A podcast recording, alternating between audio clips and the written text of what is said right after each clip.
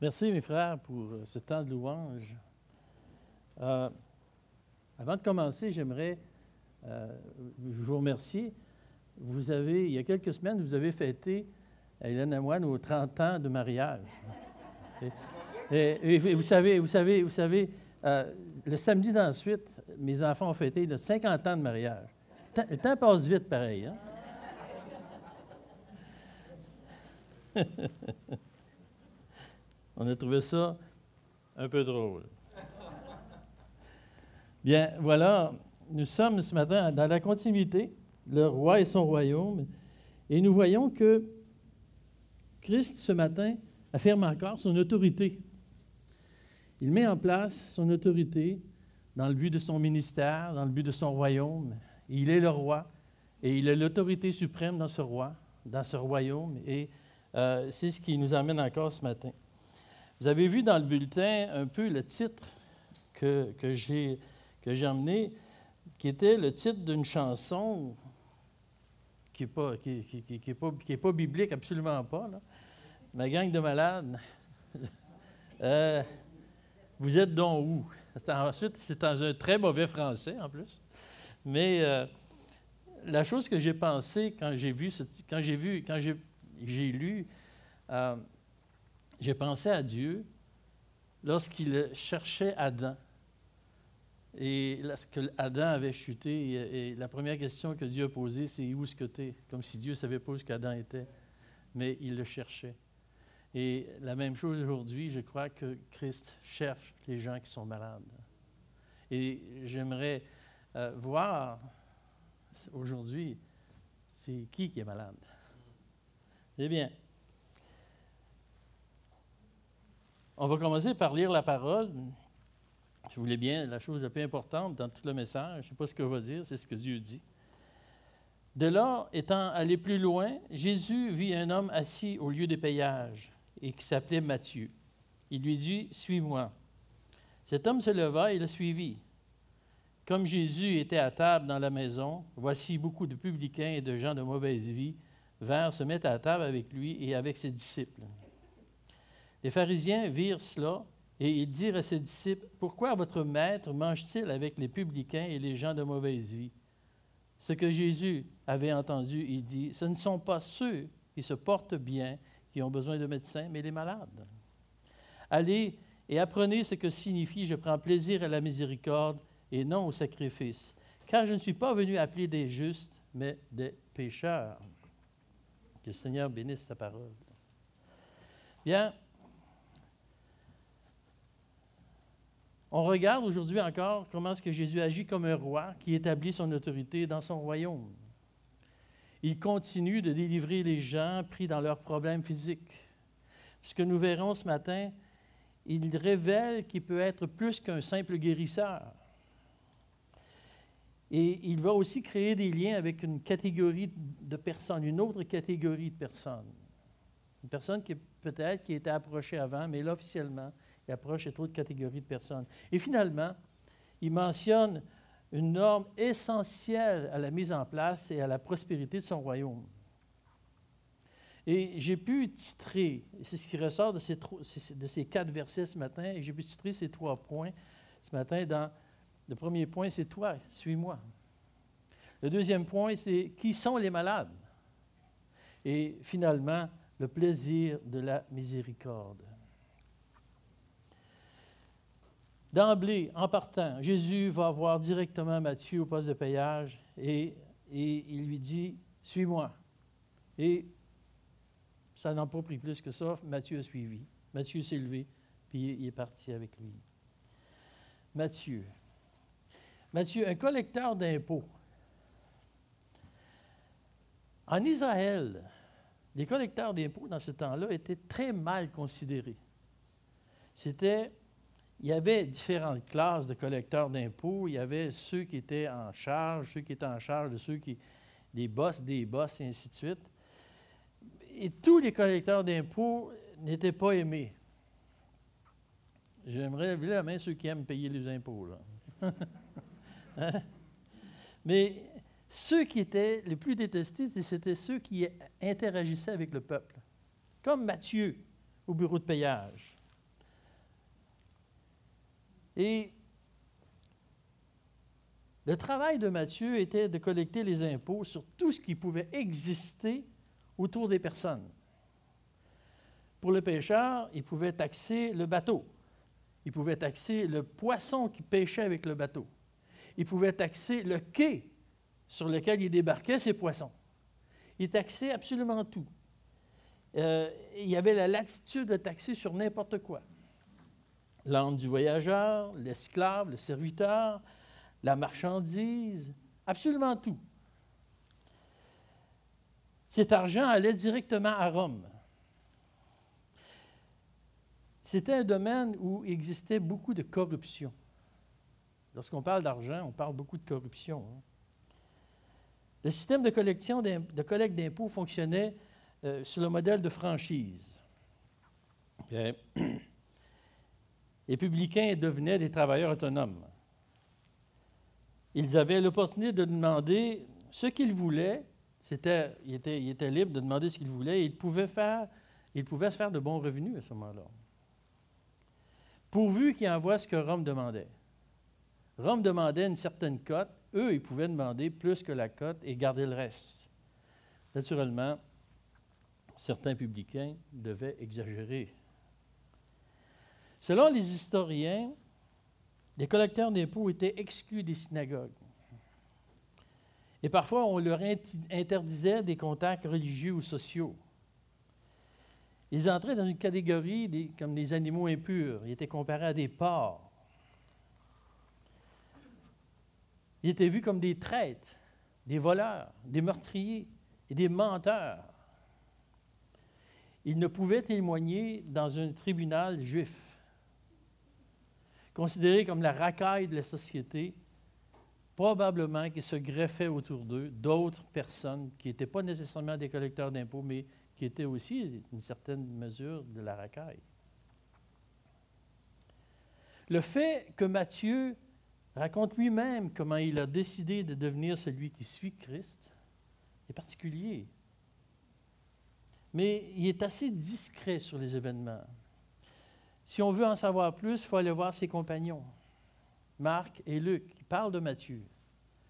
Dans Marc, au chapitre 2, il dit en passant, il vit Lévi, fils d'Alphée, installé sur son poste, à son poste de payage, et il lui dit, Suis-moi. Lévi se leva et le suivit. Et comme Jésus était reçu pour un repas dans la maison de Lévi, beaucoup de collecteurs d'impôts et de pêcheurs notoires prirent place à la table avec ses disciples et avec lui. Après cela, Jésus sortit dans Luc, excusez, je, je suis dans l'autre texte, dans Luc chapitre 5. Après cela, Jésus sortit, il vit un publicain nommé Lévi, assis au milieu des payages, il lui dit, suis-moi, et laissant tout, se leva et le suivit. Lévi donna un grand festin dans sa maison, et beaucoup de publicains et d'autres personnes étaient à table avec eux, car ils étaient nombreux à le suivre. Plus de détails.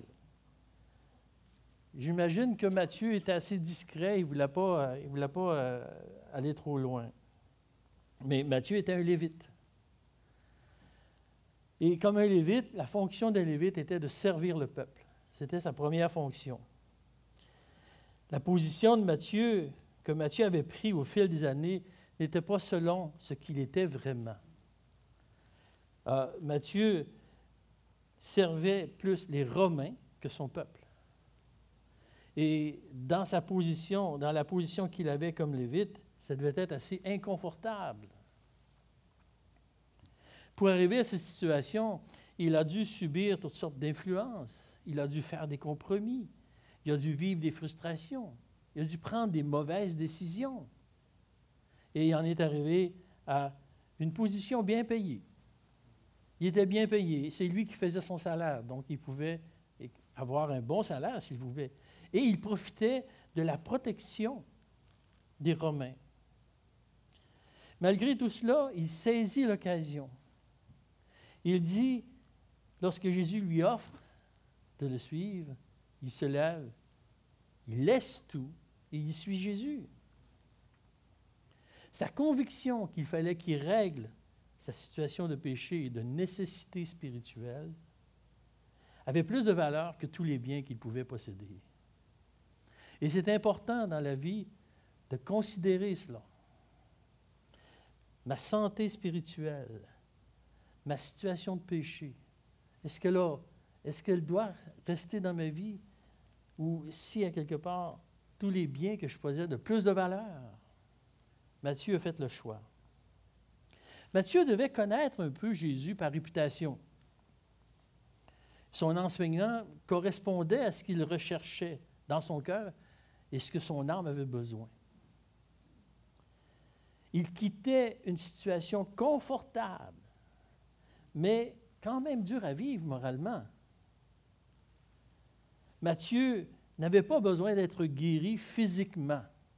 Il était en parfaite santé. Mais son âme avait besoin d'être reconstruite. Son âme avait besoin d'être régénérée. Et Matthieu décide de s'y engager. Il décide de quitter une zone de confort pour soigner son âme. Christ pourrait être la solution au malaise qu'il vivait. Déjà, avec la guérison du paralytique juste avant, Jésus fait mention qu'il a un regard sur le cœur de l'être humain. Et il dit à cet homme-là, au paralytique, Prends courage, mon enfant, tes péchés sont pardonnés. Ça a d'ailleurs été sa première phrase. Avant même de guérir physiquement, tes péchés sont pardonnés. Ton âme peut être libérée. C'est un peu comme une introduction. Et Jésus a sûrement vu en Matthieu une âme meurtrie, une âme tourmentée, qui avait besoin d'être guérie. Si on veut faire une comparaison, Matthieu était un paralytique spirituel, un paralytique dans l'âme, à cause du principe que le péché souille l'âme et arrête la marche du chrétien. Sûrement, ceux qui entouraient Matthieu de ce temps-là, les gens qui le côtoyaient de proche, n'ont sûrement absolument rien compris de, la décision qu'il prenait. Certains ont dû le traiter d'imbécile de prendre une genre de, ce genre de décision-là. À vue humaine, on ne quitte pas un statut social confortable pour, euh, euh, pour se placer dans une situation précaire. Et du point de vue humain, on peut voir les difficultés que ça apporte. Perte d'argent, perte de sécurité, de confort, aller vers l'inconnu, perdre des amis, être incompris de la part de la famille. Et je, parle en connaissance de cause. Nous avons déjà pris ce genre de décision-là, Hélène et moi, et on a vécu ces choses-là. C'est exactement ça qui est arrivé. Pourtant, l'engagement que Paul, que, que, que, Matthieu prend à suivre Jésus est la meilleure décision et la décision qui va lui rapporter le plus dans toute sa vie et dans l'éternité. Parce que le poids de l'engagement envers Dieu à son équivalent en grâce et en bénédiction. Dieu peut remplir mon portefeuille. Il peut le faire facilement. Mais il désire encore plus remplir mon âme et mon cœur celui qui s'engage. Attention, Christ a demandé à Matthieu de tout quitter et de le suivre. Et Christ ne demande pas la même chose à tout le monde. Il ne nous demande pas à chacun de nous de tout quitter, de dire, bon, maintenant, je m'installe là, puis je le suis. Ce n'est pas nécessairement ça. Mais dans le processus de disciple de Christ, car nous sommes tous des disciples de Christ, il arrivera un jour où nous aurons à se séparer de quelque chose, où que nous aurons à renoncer à quelque chose. Et c'est ce principe-là que Dieu veut nous montrer. Comme dans le même mouvement que Paul, lorsqu'il écrivait aux Philippiens, il disait, il regardait tout comme étant de la boue afin de gagner Christ. Et c'est ce qui est aussi devant nous. Tout ce que nous avons, ça n'a pas beaucoup de valeur à comparer à Christ. L'engagement peut prendre plusieurs formes. Le Seigneur s'adresse peut-être à vous en disant, Toi, suis-moi pour mettre du temps tous les jours dans la lecture et de faire en sorte que la parole soit vivante dans ta vie. Ou peut-être, un autre, il va dire, toi, suis-moi dans l'engagement où tu t'es relâché et de le reprendre, cet engagement-là. Ou encore, il va dire, toi, suis-moi dans cette résolution que tu aurais dû prendre depuis des années, mais que tu remets constamment. Ou finalement, il va dire, toi, suis-moi, accepte le, cadeau du pardon de tes péchés. Et je peux vous dire, en passant, que pour ceux qui m'écoutent, le meilleur temps pour mettre votre confiance en lui, pour le bien de votre âme, c'est maintenant. C'est aujourd'hui, c'est tout de suite. C'est à 10h, à 9h35. C'est là. Matthieu ne précise pas en quelles circonstances Jésus est à la table avec les publicains et les gens de mauvaise vie. Mais on a vu, on l'a lu tout à l'heure dans Luc et dans Marc, que Matthieu invite Jésus dans un repas chez lui, et Luc précise même que c'est Matthieu qui l'organise. C'est volontaire. Et il invite plein de monde, beaucoup de personnes qui sont des milieux des collecteurs d'impôts et des gens de mauvaise vie. Et lorsque ça m'arrive, lorsque je suis plus capable d'écrire, je me mets à penser. Et je me, disais, j'aimerais, j'aimerais, j'aurais aimé être là à ce repas-là. Ce repas-là avait plusieurs buts. Premièrement, l'annonce du changement de vie de Matthieu. Il y avait aussi, euh, il, disait adieu à ses collègues, à ses amis. Il offre l'occasion à ses amis de connaître l'Évangile. Ensuite, il permet à ces gens qui sont reclus de la société, il permet à ces gens d'écouter Christ parler. C'est une chose que j'aimerais beaucoup avoir vue. Si j'avais une machine à reculer dans le temps, je reculerais là pour écouter Christ lui-même qui parle. Il serait probablement beaucoup plus intéressant que n'importe quel prédicateur que j'ai entendu, même les meilleurs. Mais je dois attendre. Je dois attendre dans le futur lorsque je vais accompagner mon époux céleste lorsqu'il va m'instruire. Je n'ai rien perdu encore.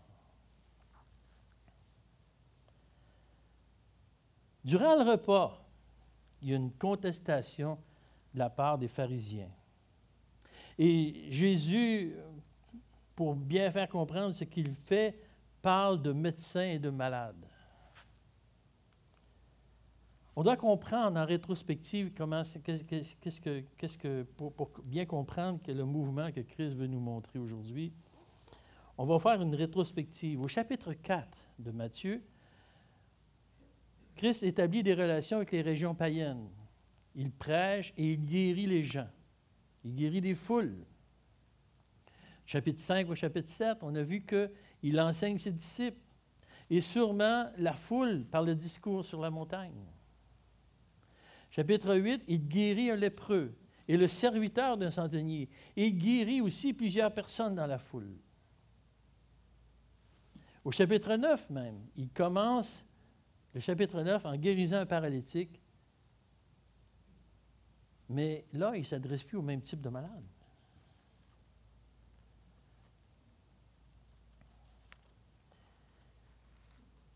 Mais jusqu'où peut aller la grâce de Dieu? Il guérit ceux qui s'approchent de lui. Il est un fameux guérisseur qui peut guérir le corps. Merci. Mais peut-il être plus que ça? Nous, nous savons, nous connaissons sa grâce, nous connaissons, nous savons qu'il n'y a aucune limite à ses capacités, qu'il peut aller plus loin que ce qu'on peut entendre et comprendre. Mais les gens autour de lui découvrent qui il est.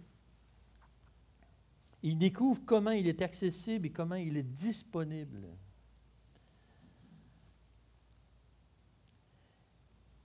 Christ s'approche et prend du temps avec ceux qui sont délaissés.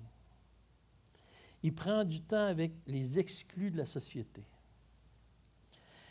Il ne veut pas les voir à la sauvette, leur dire bonjour, bonjour en passant.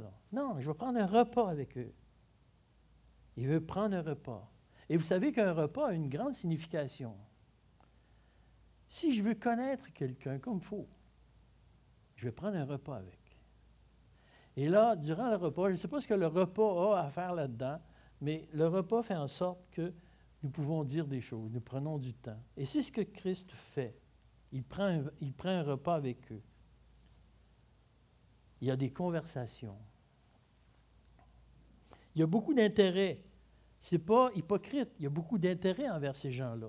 Et la phrase qu'il dit aux pharisiens, qui leur répond, il dit, ce ne sont pas ceux qui se portent bien qui ont besoin de médecins, mais les malades. C'est les malades qui ont besoin. Ce n'est pas ceux qui sont en santé. Christ utilise une métaphore pour expliquer qu'il remplit un besoin nécessaire à la santé de ceux qui ont besoin d'un médecin. Il se donne le titre de médecin de l'âme. Parce que la première chose que le péché fait, avant de briser le corps, la première chose que le péché fait, c'est qu'il brise l'âme. Et on ne le sent même pas. C'est très insidieux. À moins qu'on aille au médecin qui nous dise ces choses-là. Mais la question se pose, qui est malade? Il y a quelques années, j'ai été mis en contact avec un, pasteur qui avait mis en place un système de réhabilitation pour les dépendants.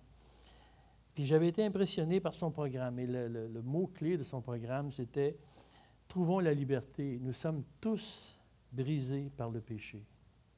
Nous sommes tous brisés par le péché. Qui est malade? Nous sommes tous malades. La Bible dit d'une autre manière car tous ont péché et sont privés de la gloire de Dieu. Tous nous sommes malades. Les scribes, les pharisiens, les gens de mauvaise vie, les lépreux, les romains, les serviteurs, les immensément riches, les immensément pauvres, tous nous sommes malades. Et Christ est venu pour eux.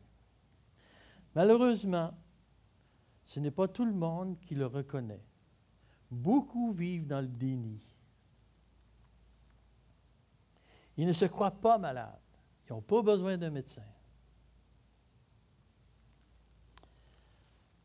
Je ne suis pas naturellement attiré par les médecins. Je n'ai rien contre eux. Mon beau-frère est médecin. Ma fille, elle l'est presque. Mais je ne suis pas attiré par les médecins. Il y a quelques années, j'ai reçu une lettre de mon médecin qui me disait que ça faisait cinq ans que je ne l'avais pas vu, que si je devais continuer à. Euh, si, je prenais pas un rendez-vous jusqu'à telle date, à cette date-là, qu'il avait mentionné dans la lettre, que mon dossier serait fermé. On connaît la valeur des médecins aujourd'hui. Hein? J'ai pris rendez-vous. Et je prends rendez-vous régulièrement depuis ce temps-là.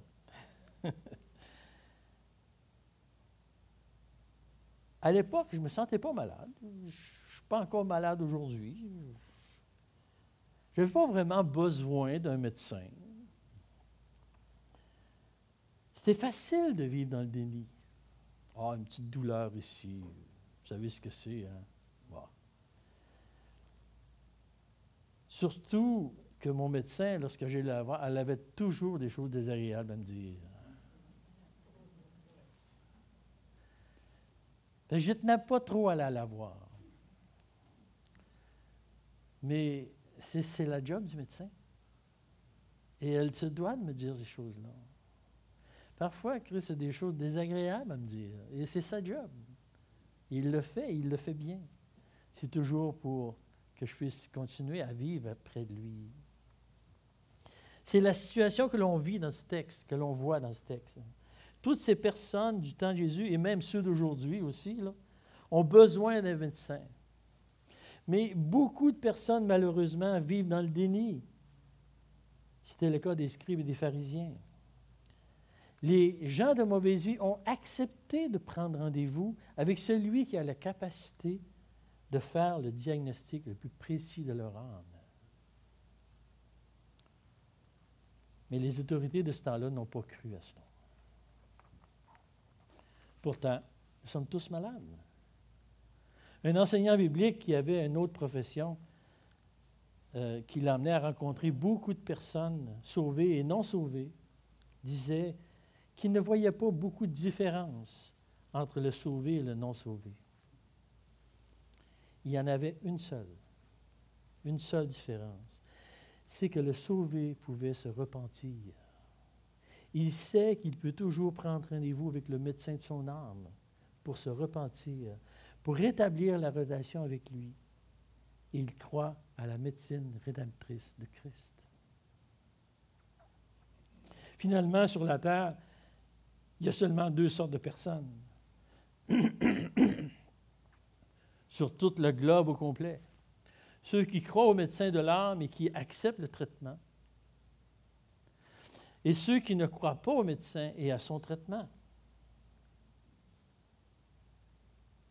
Si Christ est le grand médecin, quel est son traitement contre cette maladie de l'âme? C'est sûr que c'est sa personne, mais quel genre de personne? Et Christ va expliquer comment va se bâtir son royaume. Un des éléments fondamentaux sur quoi son royaume va prospérer, c'est cette fameuse phrase qui dit Allez, apprenez ce que signifie je prends plaisir à la miséricorde et non au sacrifice. Jésus reprend ces hommes religieux sur une chose qu'ils devaient savoir et qu'ils devaient appliquer dans leur vie. Ces hommes ont été instruits par le prophète de l'Ancien Testament et Jésus cite Osée. Car j'aime la miséricorde et non les sacrifices, et la connaissance de Dieu plus que les holocaustes. Déjà dans l'Ancien Testament, Dieu annonce les couleurs. Il aime la miséricorde. Et Dieu s'exprime sur la miséricorde dans Michée aussi. Et ce que l'Éternel demande de toi, c'est que tu pratiques la justice, que tu aimes la miséricorde et que tu marches humblement avec ton Dieu.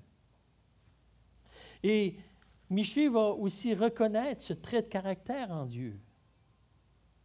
Quel Dieu est semblable à toi, qui pardonne l'iniquité, qui oublie les péchés du reste de ton héritage. Il ne garde pas sa colère toujours, car il prend plaisir à la miséricorde.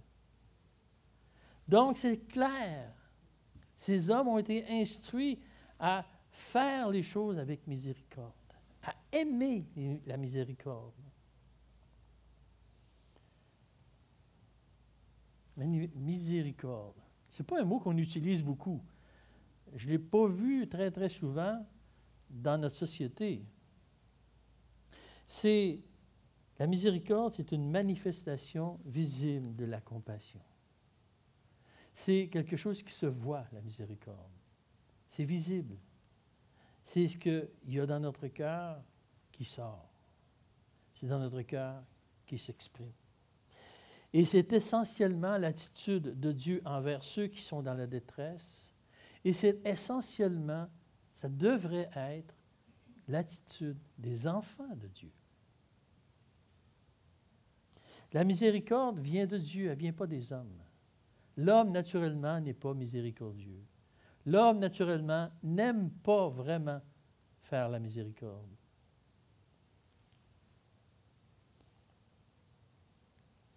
Si on reprend cette phrase lourde de sens, Jésus exhorte ses auditeurs, premièrement, à apprendre. Dans les dernières années de travail que j'ai fait, j'étais un enseignant. J'enseignais un métier.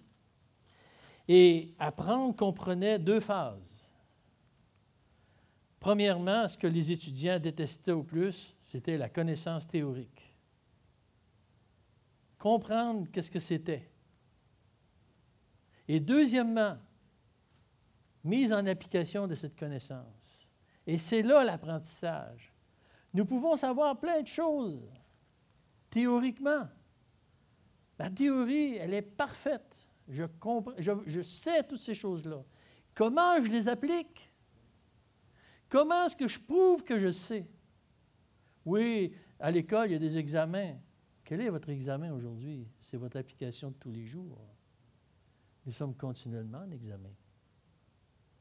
Nous devons appliquer ce que nous connaissons. Et c'est cela, apprendre.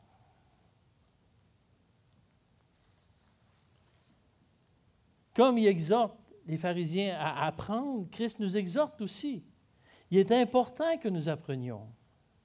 Ce n'est pas notre nature d'aimer la miséricorde, nous le savons, c'est la nature de Christ. Lui, Christ n'a jamais eu à apprendre. C'était inné. Il aurait pu s'appeler miséricorde. Mais nous, nous devons apprendre et parfois réapprendre, non seulement avoir la miséricorde, mais l'aimer la miséricorde. Et réapprendre. Et qu'est-ce que c'est aimer, aimer faire miséricorde? C'est se plaire à le faire, être content de faire la miséricorde. Christ a été miséricordieux envers ces gens-là, ces gens de mauvaise vie, ces ces collecteurs d'impôts, ces publicains, ces voleurs, ces menteurs, probablement. Mais il les a regardés avec miséricorde. Il les a regardés avec compassion, qu'ils avaient besoin d'un médecin. Nous ne sommes pas le médecin, ce n'est pas nous le médecin, mais nous le connaissons, le médecin. Nous savons qui est la solution.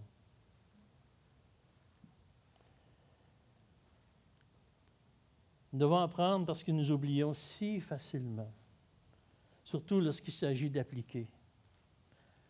Je suis convaincu que le péché est une des conséquences de notre mémoire si défaillante. Devrions nous rappeler continuellement qu'il faut faire miséricorde. Il faut faire miséricorde quand quelqu'un te coupe sur la route. Il faut faire miséricorde quand quelqu'un t'a volé ta place. Il faut faire miséricorde quand quelque chose de mal arrive. Peut-être serrer les dents, mais faire miséricorde.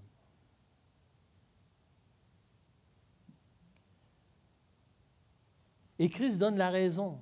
Il donne la raison pourquoi la miséricorde est si importante. Et je vais euh, paraphraser la fin du verset 13. Car il n'est pas venu appeler à la repentance celui qui se croit juste, mais celui qui est conscient de son état de pécheur. Parce que l'appel de Christ est un appel de grâce et de miséricorde. Le juste n'a pas besoin de miséricorde. Le pécheur, il en a énormément besoin. C'est vital. Et c'est nous qui devons continuer le travail que Christ nous a montré ce matin. Comme Christ est le gardien de nos âmes, il veut être le gardien des âmes de tout le monde sur cette terre. C'est son désir. Le récit de Matthieu nous a montré que Christ est celui qui prend soin de notre âme, encore mieux que le, que le physique. Comme il a vu l'âme tourmentée de Matthieu et les besoins spirituels des invités de Matthieu, il s'offre comme un gardien de notre âme. Et en conclusion, c'est 2 Pierre, Pierre 2, 25, excusez. Car vous étiez comme des brebis errantes, mais maintenant vous êtes retournés vers le pasteur et le gardien de vos âmes. Et c'est ce que Dieu s'attend de nous, que nous retournions constamment vers le gardien de notre âme. Parce que Christ maîtrise tous les outils, grâce et miséricorde, pour accomplir son œuvre parfaitement. Nous pouvons, aller vers lui avec sûreté. Nous savons qu'il sait guérir. Il sait soigner physiquement, il nous l'a montré, mais il sait aussi guérir notre âme et il peut s'en occuper parfaitement. Le Seigneur nous encourage à aller vers lui constamment, peu importe les situations, peu importe ce que nous vivons, peu importe les malheurs que nous puissions vivre, que nous puissions retourner vers lui, parce que lui veut garder notre âme saine et en santé. Merci Seigneur pour ce que tu nous montres, pour tes capacités. Merci pour que tu sois celui qui se propose et tu ne manques jamais dans tes propositions. Tu nous donnes ce que nous avons besoin. Tu nous donnes physiquement, Seigneur, dans ce pays ce que nous avons besoin, même si nous en avons trop, même parfois. Mais Seigneur, nous n'avons jamais trop de ce soin de l'âme que tu nous proposes. Permets, Seigneur, qu'on puisse rentrer en nous-mêmes, voir ce que, nous, ce que nous devrions faire, ce que nous avons à faire pour prendre soin de notre âme avec toi. La santé, Seigneur, c'est quelque chose qui se fait à tous les jours. La santé, c'est un paquet de décisions. Ce n'est pas quelque chose qui est inévitable. C'est un paquet de décisions. C'est des décisions et c'est aussi des propositions que l'on fait. C'est des choses que l'on fait. Voilà la santé. La santé spirituelle. Permets, Seigneur, que tu sois ce guide qui nous dirige toujours vers toi pour ta gloire et pour ton nom que nous te demandons ces choses. Amen.